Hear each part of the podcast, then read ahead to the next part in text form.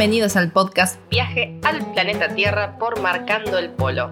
Yo soy Dani. Y yo soy Jota. Y en el capítulo de hoy vamos a responder a una de las preguntas que más nos hacen. ¿Es posible vivir viajando? Estos son nuestros consejos para lograrlo.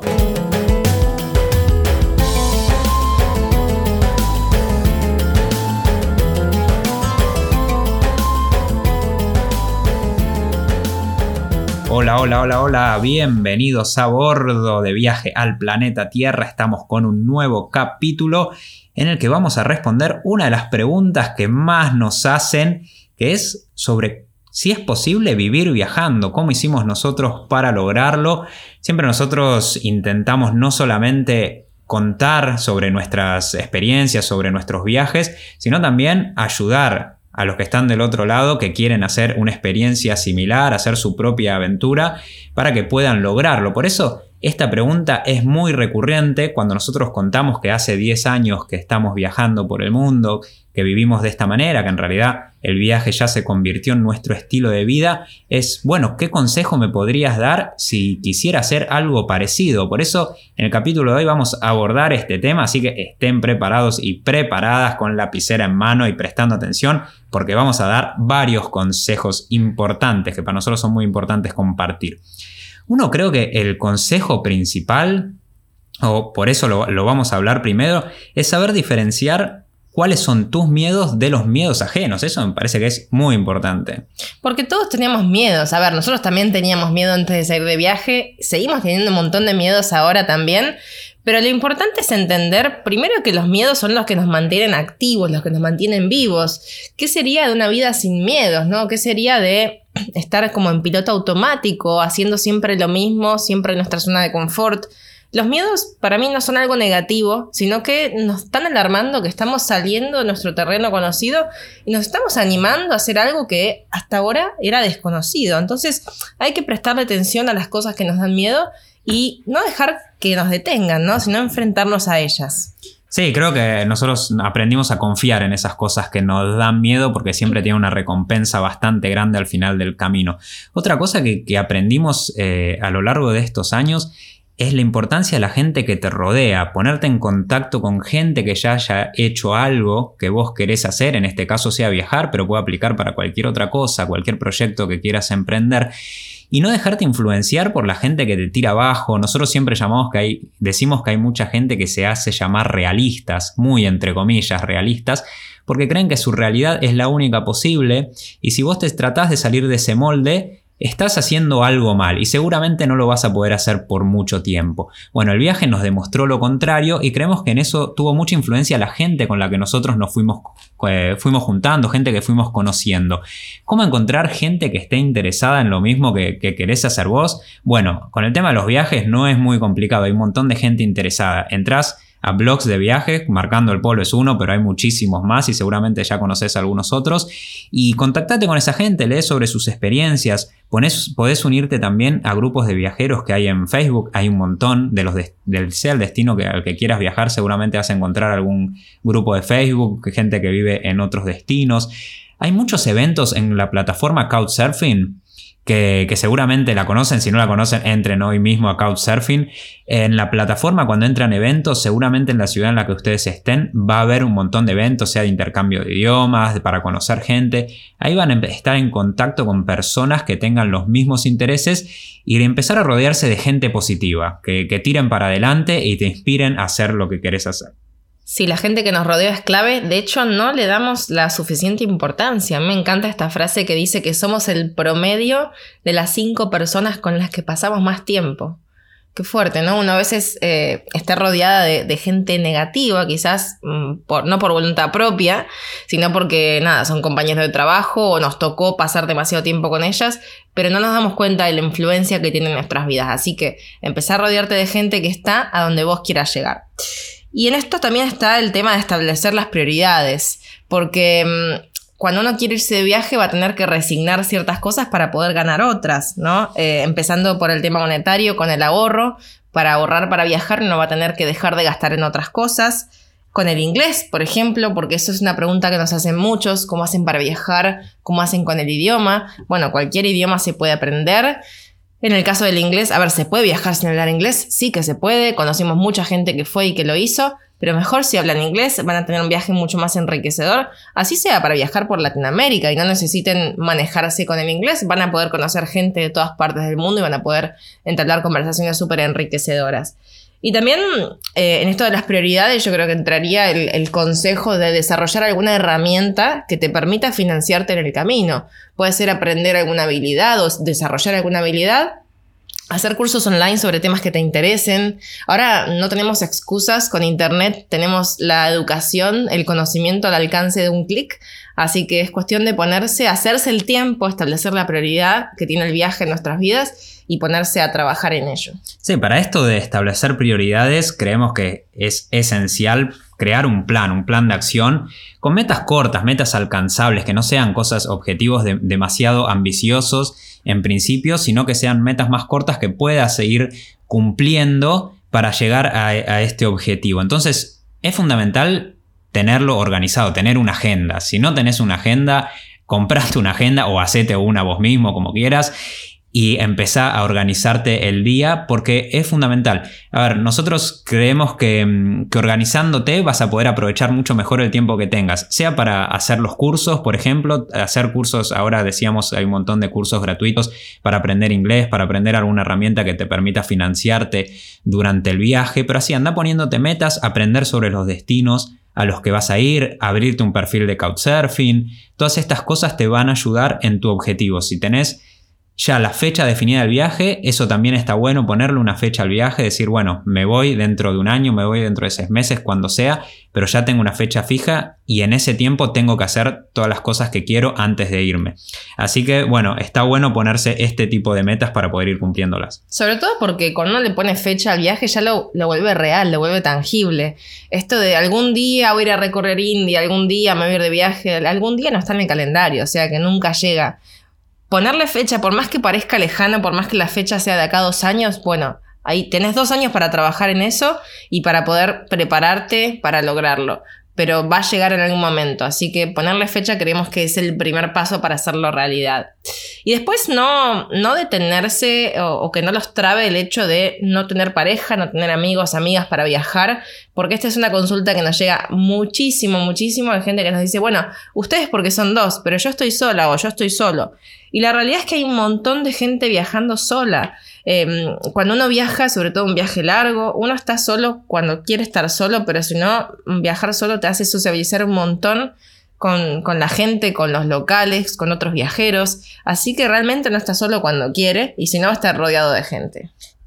Sí, así hemos conocido un montón de viajeros que con tal de no irse solos se terminaron yendo con la persona incorrecta que no tenía nada que ver con el estilo de viaje que ellos imaginaban. Por eso hay que definirlo bien antes, antes de salir, antes de irse a viajar con alguien más, porque vas a pasar muchísimo tiempo con esa persona. Entonces, definir bien cuáles son los intereses, qué es lo que querés hacer y qué, qué es lo que le interesa a uno y al otro no. Sobre todo el tema del presupuesto, estando en pareja o viajando con amigos, con amigas tienen que tener el mismo presupuesto y esto es clave porque es el principal motivo de pelea si alguien quiere ir a un house, una habitación con aire acondicionado y baño privado y si la otra persona quiere acampar. O sea, ahí ya empieza el primer roce y eso no llega a buen puerto. Sí, dividir las tareas también, porque eso es, otro tema de pelea en muchísimas parejas viajeras que conocimos, que por ahí unos o una se encarga de hacer toda la parte técnica, la parte más aburrida, y el otro solamente quiere estar paseando y bueno, yo voy a donde sea, me da lo mismo, y ahí empiezan un montón de roces que se terminan, terminan dividiéndose los viajes, así que eso, eso es importante. Pero bueno, ya haremos un podcast exclusivo sobre consejos para viajar en pareja y no morir en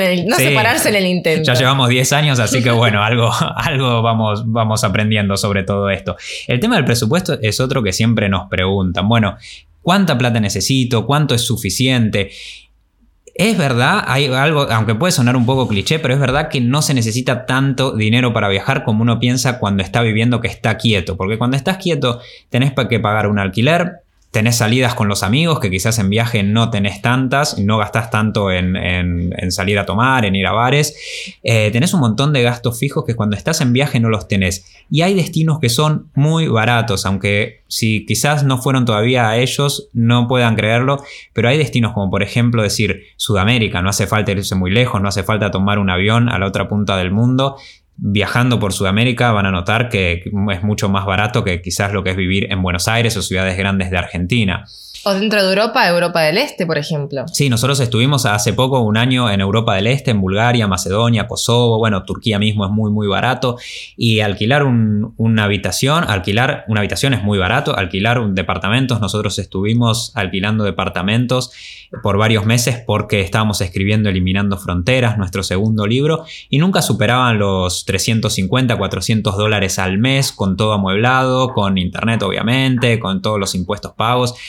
Que es, no es tan caro y eso porque, bueno, viajando, haciendo contratos, bueno, contratos, decidiendo eh, estando en los lugares por más tiempo se pueden conseguir mejores precios que cuando uno está por una o dos noches. Pero hay un montón de maneras, después vamos a ir hablando en otros podcasts sobre maneras de, de, aminorar los, los, gastos que uno tiene en viaje, pero sepan que no es tan caro viajar. Asia, obviamente, nosotros siempre lo mencionamos, es por donde más viajamos. La mayor parte de Asia es muy, muy económica para viajar, especialmente destinos como Tailandia, Indonesia, Filipinas, Vietnam, Camboya.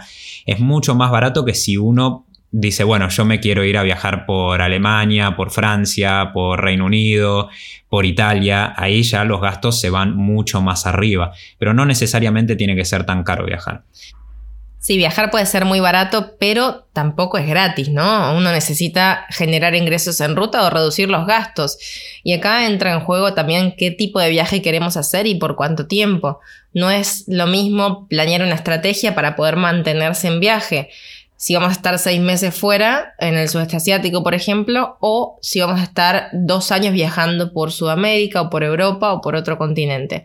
Entonces, definir el tipo de viaje que queremos hacer y por cuánto tiempo nos va a dar la pauta de cómo tenemos que planear para poder mantenernos estando en ruta.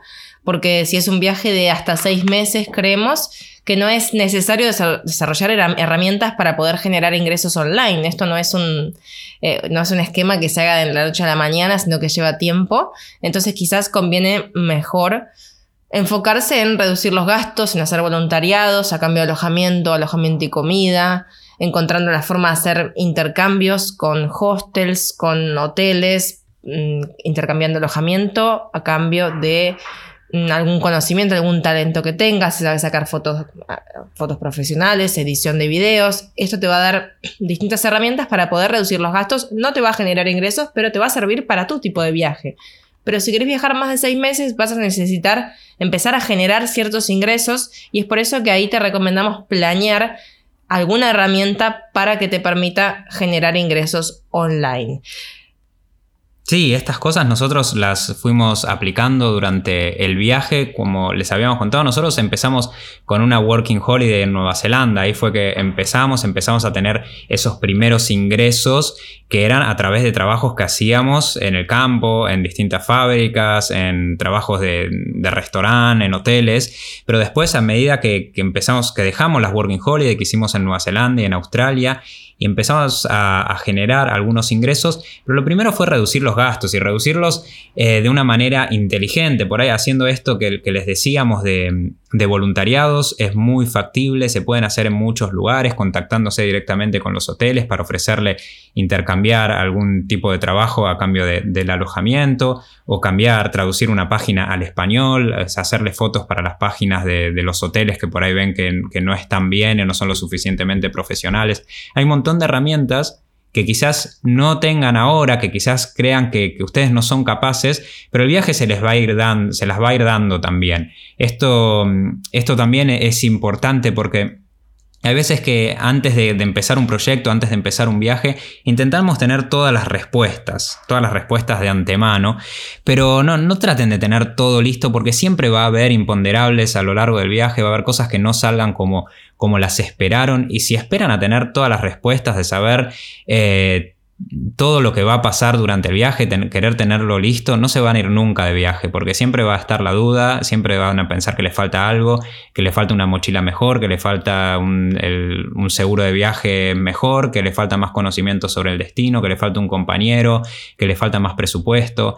Siempre va a haber algo que les ponga una traba, pero lo importante es estar convencido y decir, bueno, a lo largo del viaje, todos, sean los miedos y todas estas, estas preguntas que nos estamos haciendo, se van a ir resolviendo. Y entender también que todo pasa por algo, que a veces hay puertas que se nos cierran, se nos van a cerrar.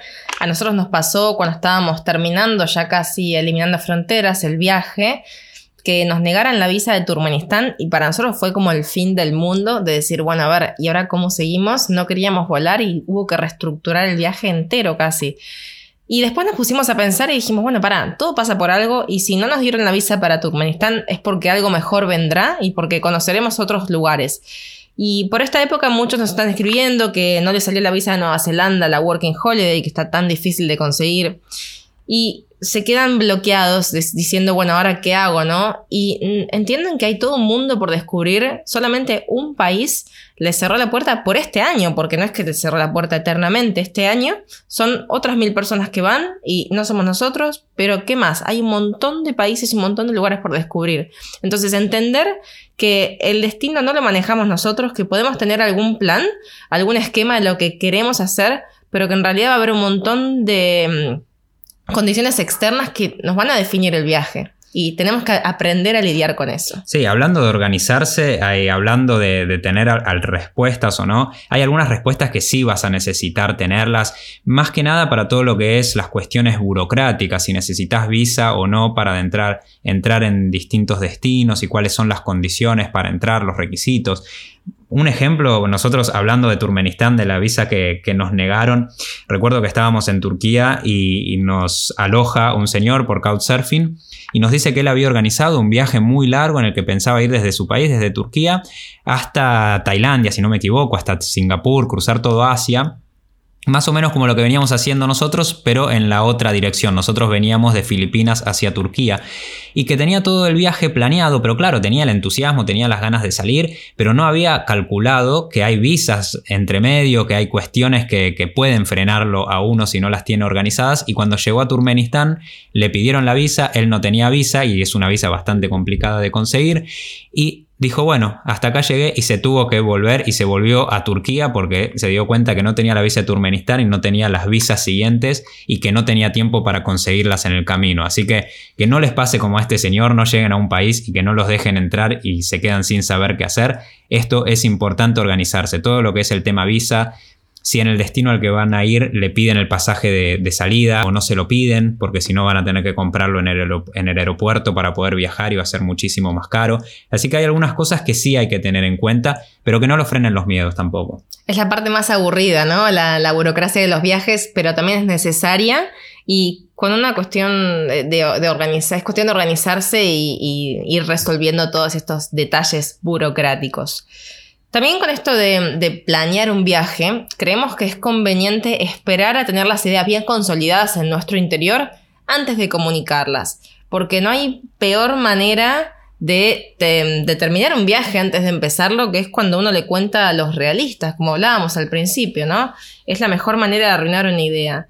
Porque mm, si nosotros contamos, en este caso porque hablamos de viaje, pero aplica a cualquier idea, cualquier emprendimiento.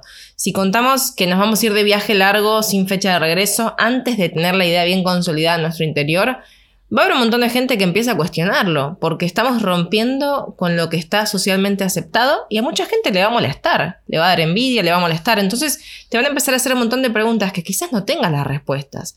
Va a empezar a preguntar cómo te vas a mantener y no te da miedo, y qué vas a hacer cuando vuelvas, y que la casa, y que el trabajo. Y te van a empezar a inculcar un montón de miedos ajenos y acá volvemos a lo del principio. No dejemos que los miedos ajenos nos frenen a hacer nuestro viaje.